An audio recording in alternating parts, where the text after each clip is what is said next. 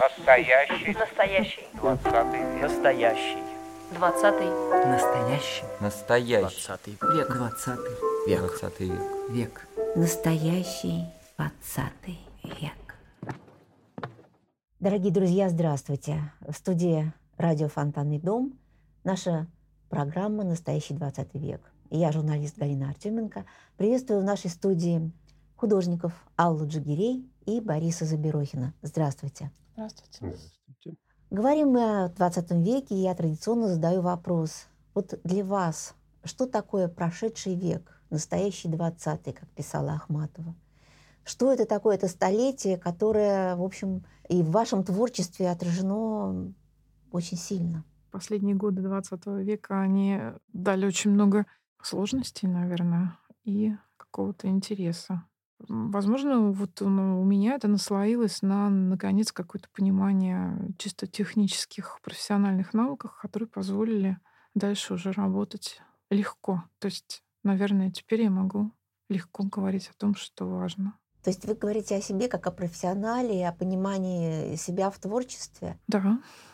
Мы же с вами познакомились лично при таких э, весьма драматических обстоятельствах уже в 21 веке, хотя вот я знала о вашем существовании как художника видела работы, читала вас в Фейсбуке. Мы же с вами познакомились про ковид, вот об этом, вокруг этого. И у нас был совместный проект и выставка ваших работ э, «Чума 21, 21 века, да. века, да. А, серия работ э, «Ковидный дневник». Она была у нас э, в саду Фонтанного дома, а потом Вита Нова выпустила книгу с вашими текстами и с вашими иллюстрациями, вот, ощущениями. И вот тогда мы с вами как-то вот познакомились и стали общаться действительно. Но про Бориса я тоже знала раньше, и моей любимой настольной книгой была и остается «Абевега русских суеверий», новая Абевега. Да, вот, где Да, ваш- Марина Власовой. да, Марины Власовой, где вот эти совершенно замечательные существа мифологические русских сказок, поверий, суеверий, вот они как-то вот меня сопровождают всю жизнь. И у вас очень такая интересная история семьи. С одной стороны, какая-то такая вот народная ярославская, с другой стороны, такая вот петербургская. А можно тогда о семье, о семьях поговорить? Вот, Борис, вы начните с того, что такое для вас 20 век, а потом мы плавно перейдем к историям семей. Ну, 20 век, он как бы время, когда сложился интерес и стилистическая форма. То есть я уже определился где-то на исходе студенчества, уже понял, что я буду делать и как. То есть не то чтобы в разрез, но параллельно официальному искусству.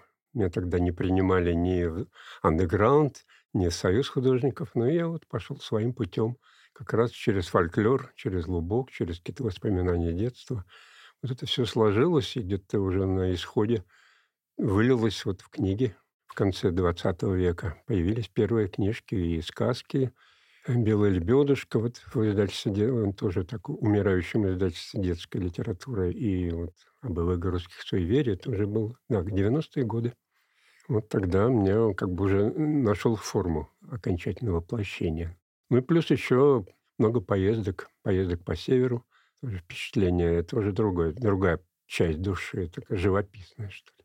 А вот сейчас уже в начале 21 века соединяется. Ну вот если вспомнить детство, у вас же было такое очень интересное, деревенское, какое-то такое яро- ярославское, да, детство? Да, Ярославская, потому что бабушка, дедушка меня воспитывали, родителям некогда было. Они в город переехали очень много, ну, как всегда, родители молодые много работали. Ну, а ребенку либо детский сад или ясли, либо вот была возможность уехать и жить у бабушки до школы. Ну и потом каникулы. Тоже бабушка, дедушка. Это главные воспитатели. Ну, в общем-то, им тоже некогда было. Поэтому главные воспитатели – это духи природы. Вот какие духи природы, как они вас А, воспитывали? ну просто э, из окошка было видно речку, даже у нас две речки, деревня Устье называлась. Ну и я там общался с водой, с камнями, с кустами, с травой. То есть это все было... То есть не было ощущения, что нехватка информации. Наоборот, было много информации, которая вот сейчас она как бы... Ну, плюс еще, очевидно, какая-то коллективная бессознательная включилась тогда же. Да. Тогда же. Да, тогда, ну, деревенская, ну как, это тогда еще были отголоски средневековой деревни. То есть не было ни электричества, ни телевизоров, ни газет, ничего не было. Были просто устное народное творчество. Вот. А вы сами, вы когда были ребенком, вот верили вот в этих существ, которые потом Ну а вас... как? А я с ними общался просто, Ага. получается. Да, я ну, на каком-то уровне, конечно, они невидимые были, но общение, я чувствую, что оно было. Но без него как? Э, Иначе они и не появятся. Иногда что-то, допустим, нарушается, тогда и, и не получается. А когда легко идет, вот я сейчас опять возвращаюсь к этому. К этим существам? к Да, я истории? соединяю живописное начало, которое шло в этюдах, и иллюстративное черно-белое. И вот сейчас как бы они уже оживают в цвете. У меня сейчас серия такой «Магия круга». Я их, значит, так уже около 30 персонажей. Ну, как по новой, на новом уровне воспринимаю их. А у Аллы такая городская линия, да, такая дворянская линия. Можно я еще про Борю добавлю? он сейчас очень любит говорить про ярославское детство, но тем не менее он питерский мальчик, который Мгм. родился в подвале в Коломне, и он переживал наводнения, которые были в Петербурге до постройки дамбы. Его детские рисунки уплыли, их э, квартиру затапливало, и он ездил на плоту по своей улице, Не улице, э, по двору, ну, по ну, двору, дворе колодца, он, да. э, во дворе колодца. Поэтому как бы стихия воды, она и питерская тоже есть. И она, наверное, просто так не прошла. То есть вот он... Но она отразилась. Я делал сейчас, иллюстрировал нос Гоголя, Мгм. там еще там, петербургские повести. В общем, есть так от- отражено, но в меньшей степени. Ну, тоже Коломна. мистика Петербурга, То есть. Коломна для вас родное такое Да, место? да, тоже мистическое место. Абсолютно, да, да, да. абсолютно мистическое. И вот я не так давно ее для себя так глубоко открыла, и сейчас это одно из моих любимейших мест. А вы где в Коломне жили? А около Калинкина моста площадь Репина называется, Мгм. да, там вот эта фонтанка и соединяется с каналом Грибоеда, вот это наше место, наша зона и пряжка. Река Мгм. Пряжка, но там уже были наши враги. Мы там воевали с ними. Ну, в общем, такое детство было послевоенное, мальчишеское, вот, где шпана в основном. Мгм. Я как-то так параллельной жизнью тоже жил. Ходил в художественную школу, в общем, так. Перерисовала. Общался с ними, рисовал, да, но я как бы плотную с ними, ну, только игры были общие такие. А так э, их, так сказать, мир меня, меня о- отдельно я отделялся и тоже искал какие-то моменты. Ну, вот сейчас детские площадки, у нас внуки ходят. Мгм. Ну, там все искусственно. А у нас, естественно, было награждение сараев, поленниц. Это тоже был такой, в общем-то, мир испытаний каких-то. Ну, на сарай Тайна, можно было да. залезть, На спрыгнуть с сарае, него. да, так это все, да. Причем прятаться. без, без присмотра. Бегали, прыгали, играли. И как-то, ну, не знаю, в общем-то, все было так. Сейчас, посмотрите, рискованно с точки зрения э, родительской. А так мы свободные были. Там было ощущение свободы все-таки. Не знаю, сейчас в детстве какого-то меньше. кажется. Сейчас больше такое То уже есть вы застали вот этот послевоенный Ленинград. Послевоенные, да, Ленинград, может, пустыри были, где мы Мгм. играли, там хоккей, футбол. Бегали, ну, ну, чужие дворы бегали, но с осторожностью. Ну, основном потому что могли Ну, подраться. свой там, двор, да? да, был угол мясной и Римского Корского, Корского, да, да, да. вот это место как раз. Ларек пивной, там низок, где там продавали овощи. Вот это место. Булыжная мостовая, причем было булыжники, не было асфальта. А центр вообще не видели. Этот центр я увидел, когда в школу стал ездить художественно. То есть вот этот мир ребенка, он был э, Ну да, он разделялся параллельно. Вот Мгм. и городской и деревенский. деревенском. Они соединялись каким-то образом. Мгм. Но потом все это, я говорю, что когда книжки стал уже читать, 20 век, в общем-то, чем еще интересных книжек много было запрещенных, которые читали. А когда вы для себя открыли самоздат? Сам издать, ну, это где-то уже студенческие годы, да, Мгм. где-то ну, в начале, в середине 60-х. Запрещенный. Появились, да, запрещенные, когда печатали что-то там, появлялись эти книжки, мы их там перепечатали, читали, нужно было за ночь там прочесть что-то. О, Ну и появился «Мастер и Маргарита», понятно, это уже не сам издат, но, в всяком случае, новая волна какая-то, Булгаков там прочее. Ну, с книгами интерес был, но иллюстрации пока не делал я. Иллюстрации появились уже позже. Я к иллюстрациям еще вернусь. Мне сейчас хочется все-таки Аллу Мгм. спросить о ее линии вот семейной, такой вот очень петербургской, ленинградской, блокадной. Вот об этом еще поговорить. Ну, Боря Коломенский мальчик, а я лиговская девочка. Это Лиговский проспект, обводный канал. Там наша семья жила до блокады. Дедушка был кадровый военный, он погиб на Ленинградском фронте. И, в общем-то, вся, всей семьи довольно большой. Осталась только бабушка и мама. Вот. И блокада — это такая наша история, которую я... Как бы все эти истории от мамы, от бабушки с детства. со мной. Ну, много поколений жило в Петербурге. Папа у меня заканчивал. Папа не питерский, он приехал из Карелии. Там были такие деревни, где помещались сильные люди. Он получил довольно хорошее образование. Там до этого был в Пальхе. В академии его дразнили Сашка иконописец. С этим было довольно трудно поступить, потому что там как бы манера живописи была, накладывала свой отпечаток. Ну, он закончил Академию художеств, и потом я там училась. В общем-то, у меня все связано с Петербургом. Сейчас как-то вспоминаешь, у нас же не было, у нас было печное отопление. Мы топили печку, и вот рождественскую елку сжигали в печке, потом не выносили ее наружу.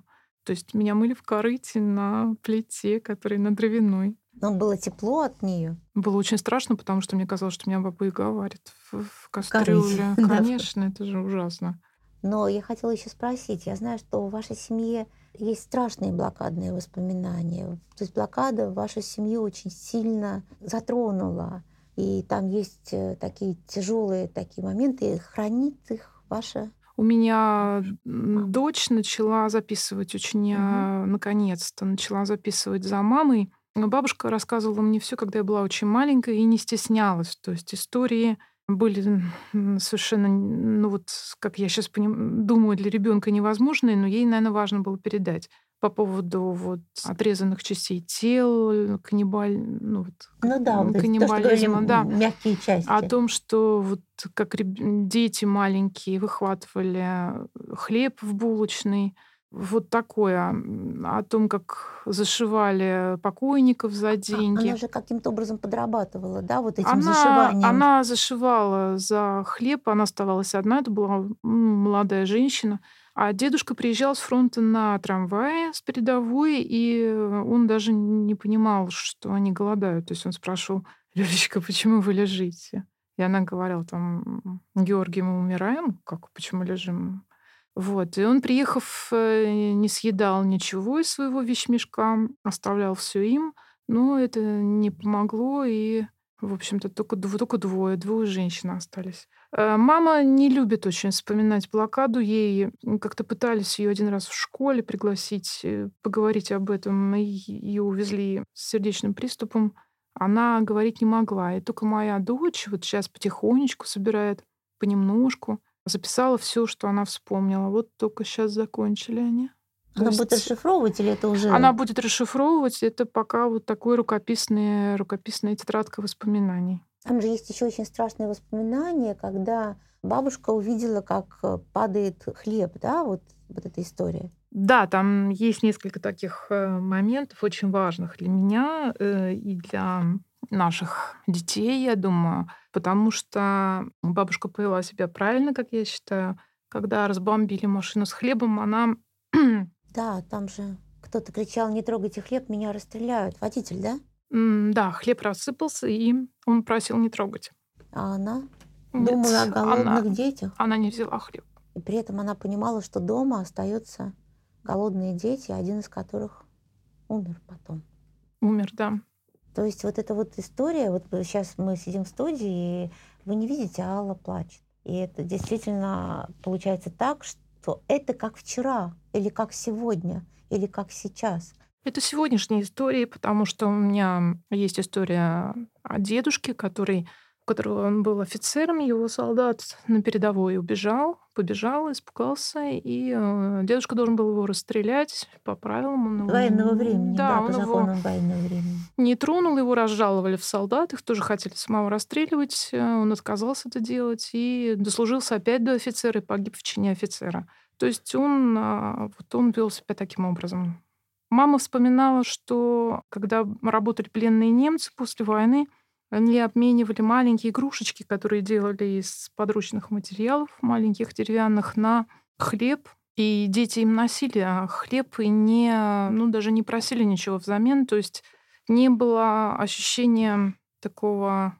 То есть, видимо, все таки ну, как бы немецкая речь напрягала, и мама до ну, вот только недавно перестала как-то так реагировать на нее. Но в детстве вот агрессии к этим людям не было вообще, несмотря на то, что столько было испытаний. Блокада непростая тема, потому что мы не знаем могил все родственники были свезены в Крестовоздвиженскую церковь казачью. Куда они оттуда были увезены потом, мы не знаем. То есть вот так вот поклониться конкретно могил нет. Только М, общий пантеон. У нас вот есть э, 8 сентября. Когда И, читаете? Да. Когда читаете? Да. А скажите, а вот вы в творчестве как-то обращались к этой теме? Она как-то стала страшно всплывать, когда я начала делать э, дневник чумы. Тогда это казалось э, очень страшно, очень, очень важно, и казалось, что вот ничего страшнее быть не может. Ну, казалось, может, но вот в тот момент, и я когда начинала это рисовать, мне казалось, что если бы мама или бабушка вели дневники, ну, нельзя было вести дневники. Бабушка была женой военного, им было нельзя. Их предупреждали, что ничего записывать не надо. А мне казалось, что нужно, наверное. И вот какой-то налет, вот этот вот черно-белый рисунки, Мгм, мгм. какой-то, может быть, нас- настрой Да. общий, а он передавался. Хотя я знаю, что нельзя сравнивать. Это, тем более сейчас понятно, что это несравнимые вещи, но Но тем не менее, все-таки вот эти смерти, которых могло бы и не быть, конечно Да. же, да, и мы же с вами помним то наше ощущение. Вот почему я всегда следила за тем, как появляются ваши рисунки и как вот эти короткие тексты, и я следила за статистикой. Это вот мы говорим о недавнем прошлом, о пандемии, которая вот буквально недавно унесла жизни многих многих людей, и в том числе наших знакомых и близких, и художников я поняла тогда для себя, что обязательно должна вам написать, и мы должны сделать выставку. И это у нас произошло одновременно, совершенно в Фейсбуке. Вы стали писать мне, а я вам.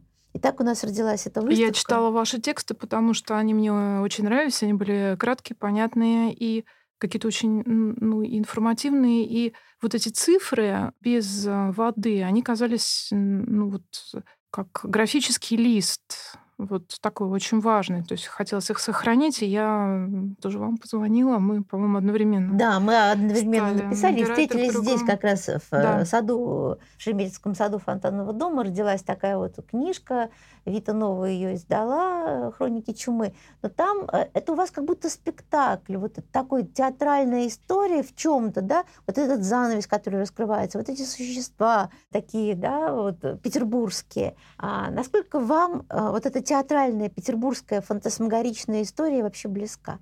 Я к Борису еще перейду, у меня есть другие еще вопросы. Очень, да. очень близка, потому что мне казалось, что вот эти мы живем в каком-то внутри какого-то спектакля. Вот не было ничего, потом вдруг раздвигается занавес, появляются такие скелеты в духе начала века, и начинается представление на маленькой сцене. А сцена была действительно маленькая, потому что мы перестали общаться, и только семья и собаки, ну, Боря и собаки. Ну да, такой замкнутый мирок, в котором мы вряд ли еще когда-либо, в принципе, окажемся. А если Думаю, окажемся, да. то это уже будет совершенно не то. Ну вот мы с вами говорили о блокаде, а у Бориса есть э, иллюстрации к другой истории, к истории ГУЛАГа, к шаламовским рассказам. Как вот эта тема вас затронула? Как это произошло? Ну, студенческие годы уже, да, мы с приятелями ездили по северу и встречали места, где еще брошены эти лагеря, вышки, колючка, и как бы мы это, ну, осознавали, что там было, но они были вот как бы такие, ну, что-то такое, что создает атмосферу вот этой вот той жизни. То есть я прочувствовал уже, не надо ехать на Колыму, везде ну, где-то похоже, особенно в Архангельской области, в Карелии. Вот. И когда я прочитал вот эти рассказы колымские Шаламова, я думал, что ну, прочитал, и они отложились где-то, и вдруг издательство предложило, вот они, Витанова, решили издавать эти рассказы, типа конкурсы устроили. Там я знаю, что не один я участвовал. Ну, им мои понравились рисунки. Вот. Ну, и я постарался сделать э, приближенно к тем ощущениям, которые у меня тогда еще возникли. Потому что, когда ты видишь воочию, параллельно тогда были вышки и эти зоны с действующими. Интересно, нас гоняли охранники, я снимал на видеокамеру. Не видео, там была кинокамера. Кино, Кино, да. наверное, да? Еще не знаю, что там осталось ли сейчас. Вот, и они там, мы из-под полы снимали все это, и ходил в ларьки вот эти, где там можно э, уже там условно освобожденные покупали. А потом я на севере общался уже вот с этими, кто на УДО, на сенокосах, с ними Мгм. там, ну, впрямую. Много очень случаев, где, в общем-то, я их не боялся. Вот там были уголовники, наверное, и политические тоже. Вот, ну, это были где-то, да, э, 70-е годы. В общем, такое вегетарианское время, можно сказать. Но сталинское время, да, я себе по его рассказам у него очень эмоционально. Ну, а кто еще мог написать вообще? Там все умирали.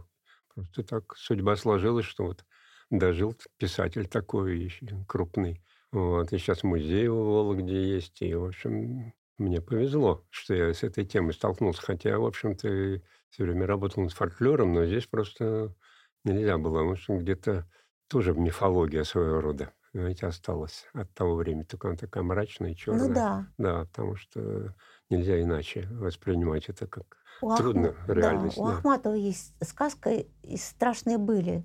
Вот что-то такое. То есть, с одной стороны, сказка и страшные были. Это вот из «Без героя». А можно ли сказать, что вот ваши шаламовские рисунки вот на этих текстов, они все-таки каким-то образом еще стоят на предыдущих ваших работах над Платоновым? А, ну я делал параллельно, потому что нельзя было тогда Платонова издавать или, не знаю. Но Черенгур, мне там, хотелось Котлован? Черенгор, Котлован, и я еще деревенщиков делал. Мгм. То есть такие, ну, считалось как, как бы не то чтобы оппозиционная, но какая-то литература такая, не совсем вписывающаяся в идеологию.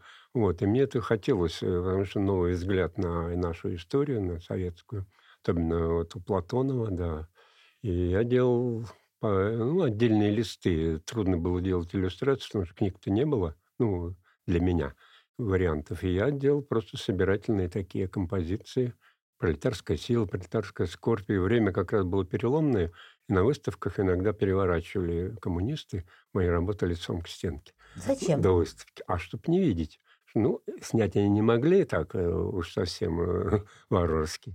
Но до этого приходили э, женщины из комитета по культуре Смольного и запрещали мою выставку в летнем саду с условием, если я сниму многие работы, половину работ приходилось снимать, потому что, ну, не соответствовали ни стилистически, ни... Я доходил, когда в Дом творчества ездил, до Министерства культуры, хотел узнать, почему же это. И мне там тетеньки объясняли. Ну, говорит, вы все правильно рисуете, но только вот вместо того, что разорение там и нищета, нарисуйте радость. Мгм. То же А самое. так-то всё формально, да? да? Колхоз там, значит, там изобилие. Ну, как вообще положено в соцреализме. А я рисовал вот как раз таких раскулаченных каких-то таких людей. Ну, поскольку мы, дедушка, бабушка тоже были где-то вот на грани нищеты жили. Ну, после войны там все такое. В общем-то, ну что, на- после войны голод был, оказывается, 47 год. Да, да, Голодали, там три, сколько-то миллионов умерло. да. Мы-то знаем голод 20-го года, там голод 30-х годов, да. А это было вот такое послевоенный голод. Теперь я понял, что мне повезло, что я у бабушки молоко пил. А в Питере это было тоже голодно. У меня уже начиналось там пневмония, ну, что-то такое, туберкулез какой-то. Хорошо, там бабушка, дедушка помогли. А вообще помогла война, потому что я остался, потому что Первая мировая дедушка ранили, он был комиссован, стал гармонистом, а во Вторую мировую отец мой был тифом заболел, его тоже комиссовали как негодного, поэтому они живы. В пехоте был, мог вполне, сказать, не выжить. Вот так по- повезло, я считаю, что хоть и война, прошли и голод, и войну, но как-то вот так счастливый жребий, наверное. Скажите, а как вы познакомились с Аллой? Скажи, как мы познакомились? Твоя версия. Да, да. Мы познакомились э, на работе в литографской мастерской. Это в той самой знаменитой ленинградской литографской мастерской? Нет, да, в- другой, нет, в. Борее. Борей. А, уже здесь, это уже как да, бы отголоски. Да, да, да. В Борее я Мгм. пришла работать, увидела камень, на котором а, очень был потрясающий рисунок. А автора не было. Я спросила, кто это делает. Мне сказали Борис Заберохин. Вот. До этого работы Бориса я знала, видела их и в лавке художника, и на выставках, и как-то видела на выставке. Мне он тогда показался таким мухинским хлыщом, слишком красивым. О, как. Вот. Э, Потом э, он появился, засучил рукава над своей работой. Вот. А я э, увидел спину Аллы. Из-за спины увидел ее рисунок. Мне рисунок понравился. Не, не видя автора, я уже был, так сказать, где-то привлечен. Мгм. Я видел что-то родственное. Вот что у вас родственное? Что вы тогда поняли как родственное? И что сейчас уже родственное? Вот столько лет прошло. Да все, наверное. Да на этюды все время сорли. Первым делом повез на этюды. Мгм, И мы поехали, да, в Вологодскую область, еще замужнюю женщину. Мгм. Ну, мы разрушили, да, Разрушили две две семьи. семьи, получили нашу, соединили детей, воспитывали вместе их. Да, в мастерской жили. Жили в мастерской, да. Вот. Ну, поехали, да, вот. Да, интересно было так ехать. как бы такое что-то было запретное. Поехать в Великий Устюг, поехали там по, по Сухане с этюдниками. Ну, общие интересы были, да. Скажите, а вот эта художественная группа «Дети Архипа Куинджи», она возникла когда? Тогда уже, когда вот, ну, вот вы После поездки в Грецию, по-моему, да? Угу. Да, 2000 год, наверное, нам наш приятель сказал, что нет ничего более пошлого в живописи, чем Куинджи. Мы обиделись и сказали, ах так, тогда мы сделаем группу живописцев имени Архипа Куинджи, тем более дети Архипа Куинджи. У него не было детей, поэтому мы такие дети лейтенанта Шмидта. Он любил своих учеников и занимался задачами вот колористики. Ну, я придумал очередную мистику. Я говорю, мне явился дух Архипа Ивановича Баранова, сказал, что у меня не было детей. Э, нет, у меня были заказы, были, так сказать, даже доходные дома имел, я вообще востребован при жизни. Единственное, чего детей не было. Вот. Поэтому мы, да, он выбрал нас. Вот он, Вы его как вызывали посредством Нет, блюдца? он сам явился, сам пришел? да, сам пришел. И многие даже бабушки там, когда на выставках гардеробщицы, говорят, я похож на отца. Ну, то есть они не знали его биографии, когда он жил. Сказали, ну, очень, да, похож. Ну, вот уже прошло 22 года да. с возникновения вот этой группы, но она как-то еще существует? Нет, ну, принципы те же остались. Угу. Цвет, цвет, то есть не литературная живопись практиковалась, там сюжет обязательно какие-то должны быть. Нет, у нас вот такая работа с цветом и светом. Вот такая. Ну и словная форма. То есть такая переработанная форма, не копирование природы там или как учат многих а, ремесленников, конечно. А мы так пытались как бы продолжать традицию немножко фаистов там и импрессионистов, в общем, западная немножко. Ну и а, Архип Иванович, он как раз в то время опередил даже, может быть, импрессионистов. Тоже занимался проблемой цвета. Ну, а сейчас вот я вот соединяю вот эти вот то, что наработано как бы в цвете и черно-белую графику. Сейчас интересно все это соединить, и, может быть, выставка будет к юбилею. Вы, кстати, до сих пор очень много работаете вот в городе на этюдах, рисуете. Ну, сейчас меньше, потому что был ковид. Ну, все равно вот сейчас да, я ну, вижу тоже Накопилось очень много да, этюдов, угу. особенно много по Италии есть этюды, Успели по Финляндии. уже? Нет, нет, нет до, нет. до ковида. Часто нет. А вот тогда мы съездили в такие города, пещерные города, там на юге Италии, где мы еще были, писали, в Германии писали, да, в таких средневековых городах. Поэтому есть материал, его надо накоплен перерабатывать можно. Ну, мы люди наивные, нас учили давно, поэтому мы без блокнота не выходим. Мы да, полон дом а, зарисовок. Блокнот. И как бы по фотографии, если что-то смотришь, то трудно что-то вспомнить, а любая зарисовка да. позволяет потом писать картину с нее, потому что помнишь цвет и состояние. На самом деле, ведь когда вы начали свой ковидный дневник, вот чему, да, вот это 21 века, вот эту историю, это была тетрадь, предназначенная для Флоренции. Да, совершенно верно. Я купила потрясающий блокнот огромного размера А3 с очень хорошей бумагой. Мне его переплели в издательстве Вита Нова, чтобы была твердая обложка. Я ее перегла для поездки. Ну вот вышла совсем другая история. Когда объявили первый день э, пандемии, я поняла, что это блокнот для нее. Да, тем не, тем не менее, Флоренция же тот же, тот же город, который в свое время пережил чуму. Совершенно верно. И вот как-то так все закольцевалось, да?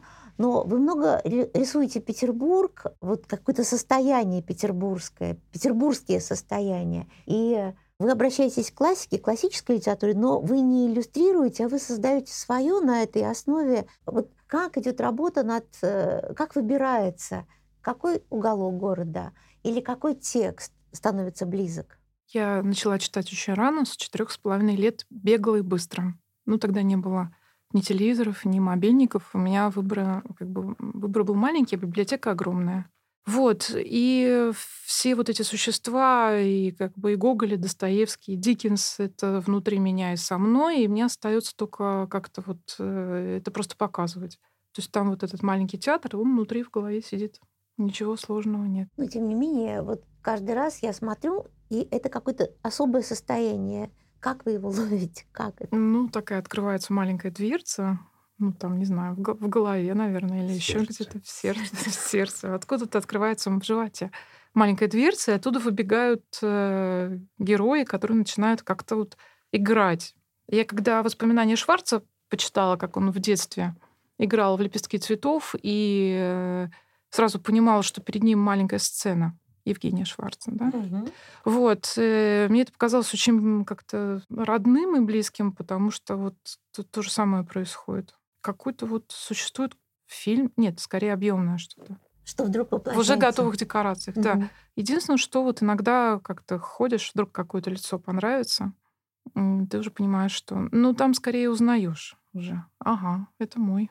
И тот, который мой, он как реагирует? М, Просто художник запоминает и воплощает, или иногда просто хочет сказать, слушайте, подождите, я немножко вас... Мне не нужно говорить, подождите, меня учили в СХШ, потом в академии, я очень быстро это делаю и очень хорошо запоминаю. То есть минут 15 в голове держать э, черты лица я могу. То есть И тут нужно позы добежать тоже можно позы и прочее. Нужно добежать только до ближайшего там э, кафе и, э, или до дома и зарисовать. Да, зарисовать. Уже такая натура не нужна. Скажите, а вот когда э, вы воспитывали детей, когда они были маленькие, как вы им рассказывали о городе? Как вы с ними говорили о каких-то сложных вопросах? Почему я спрашиваю? Потому что я знаю прекрасного человека, градозащитника Петра Заберохина. Сначала я его узнала, а потом вас. Вот, кстати, так произошло. И поэтому мне хочется узнать, как такие дети получаются хорошие. Но они просто живут в семье, видят э, с утра до ночи как бы и, и отношения и к книгам, и слушают разговоры, их никогда не отправляли. Нет, он да, аура города там работает. И тоже. аура города, Есть, конечно. Да, потому что раз Петр жил в городе в этом и общался и с бабушкой, и со мной, то есть он это уже никуда не денешься. Он видел, как город меняется, как он, так сказать, пропадает многие части, поэтому он это задевает. Хорошо, многие говорят, ну что, асфальт лучше, там, ну, как, как в Москве бросят это самые бордюры. Да, они вверх глаза не поднимают. Смотрят, что есть какие-то там скамеечки, ну и достаточно, кафешки. А вот общий ансамбль, это же уникальный город. Поэтому, наверное, на всех действует. Ну, а тем более, что у них наследственность такая. Ну, наверное, обращаем внимание о том, что там э, потрескавшаяся штукатурка может быть прекрасной. Да, Там луч света на бранмауры, что бранмаур должен быть чистый, не без всяких финтифлюшек, что это хорошая большая плоскость. да, без всяких То есть вот граффити. это ощущение города э, впитывалось с детства. Конечно, Ну, да. естественно, да, как. Сложные вопросы. Я помню в этой нашей ковидной книжке, да, вот там маленький ребенок, внук, спрашивает про смерть. Помните? Да. Вот этот разговор. И поскольку эта тема, от которой не уйдешь, она все равно нас преследует. И вы объяснили маленькому, Ну, мы сказали, что он не умрет никогда. и он поверил. Да. Так и есть. Вы часто ездите в Комарово? Да, нам очень повезло, мы сняли вот этот кусочек дома. Я почему спрашиваю, потому что иллюстрация была. Да-да-да, мы сняли там маленькая комната и веранда. Как раз Э, первый нам год э, ковида. очень повезло, это был первый год ковида и первые дни ковида, и как раз нам принесли маленькую де- девочку, внучку, вот крошечную совершенно. Комарово нас спасло, но мы настолько в восторге. Как оказалось, многие друзья и знакомые выросли в Комарово, и у них э, уже такие традиции существования в этом месте. А для нас все вновь и прекрасно, и мы наслаждаемся каждой поездкой. То есть вот это вот ощущение даже не дачного, а другого немножко мира, Абсолютно, такого да. лесного. Похоже на Финляндию. Да, ну, похоже. В принципе, киломяки, это же и есть. Не, ну да, я имею в виду Ну да, ощущение начала века, потому что вот традиция смолтока, когда люди встречаются на дорожках, библиотека, залив, на который принято ходить в шляпке. Вы Озеро Чуче. Да. Вы создаете вокруг себя мир? Либо так получается, что мир как-то сам вокруг создается и хранит вас от каких-то, ну, может, негативных вещей или страшных, или поддерживает. Что нужно сделать, чтобы сохраниться? В отличие от других людей, мы с Борей люди безрукие. В смысле, художники? А, мы художники, ну вот э, в нашей мастерской очень просто. Там нет вот прекрасных каких-то интерьеров сложных, интересных и красивых. Мы этим восторгаемся, но сами вокруг себя этого не создаем. Мы природу любим. Как-то вот оно само так образуется вокруг. И в Комарово тоже там, в общем, как бы готовая печка, готовый домик. Главное выйти и пойти куда-то. Да, я помню эти иллюстрации около печки. Какие-то очень теплые, человеческие, Такие же печки в детстве были у нашей Да. коммуналки. Кругленькие. Такие Кругленькие, высокие, Соответственно. голландки, да. С такие. да, да, да. да. Да, и дрова В моем там. детстве такая была, да. Дед- э, с отцом дрова пилили, кололи. Там, в общем, это горячей воды не было, холодная вода была, душа не было. Так я по пояс обливался. Ну, баня же была. Ну, баню раз в неделю, очереди стоять на часа два. Там по субботам причем только э, выходные были. Ну и соседи еще были. Коммуналка, еще три семьи, кроме нас, в этом подвале. То есть это был такой пол- 18 лет. полуподвальное помещение? Полуподвал, да, окна на уровне земли. То есть что заливала вода э, наводнение. Наводнение для Да-да-да. вас это было не просто какой-то фигурой речи, а Не- самое нет, настоящее. Нет, было. э, страха-то большого не было, потому что, ну, знаешь, вода уйдет. Просто э, неудобство. Мгм. Сырость, мокрицы, плесень.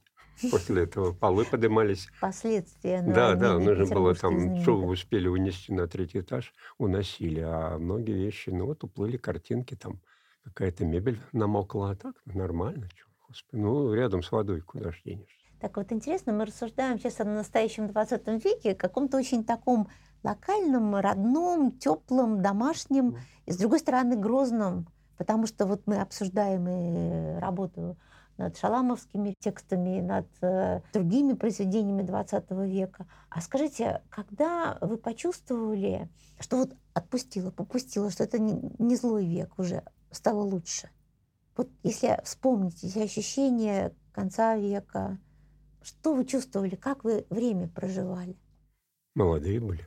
Было ощущение надежды. И Да, было вот такое чувство, что никогда больше ты не будешь читать книжку «Собачье сердце», сидя там на лавочке. Ее надо прочитать за три часа на морозе. Так, так оно и стало.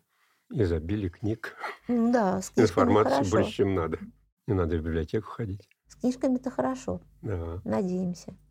Но тем не менее, надежды, я понимаю, что многое не оправдалось, но тем не менее, в чем надежда человека сейчас?